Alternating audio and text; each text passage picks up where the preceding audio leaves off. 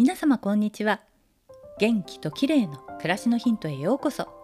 今日もお越しいただきありがとうございます。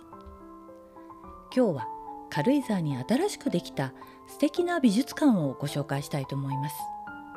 昨年の10月に新しくオープンした軽井沢安藤美術館に先日行ってきました。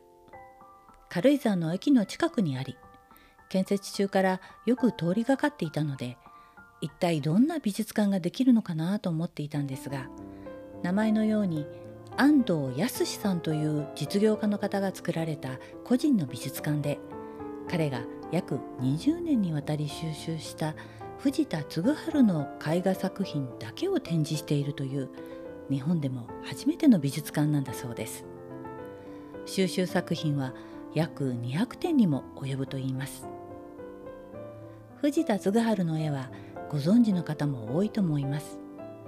現在は猫と少女の部屋という企画展示も行っていてまさに猫と少女の絵をたっぷりと堪能できます。猫を抱いた少女の絵もたくさん飾られていました。藤田嗣治は自身も猫を飼い猫を友達としていたといいます。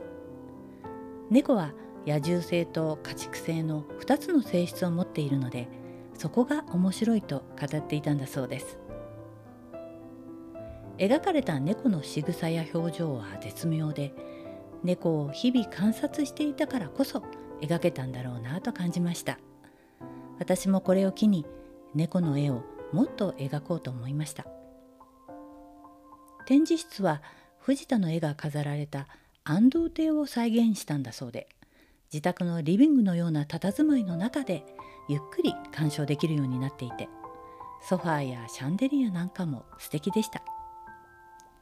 絵を鑑賞した後は開放感のある1階のカフェでくつろぐこともできます。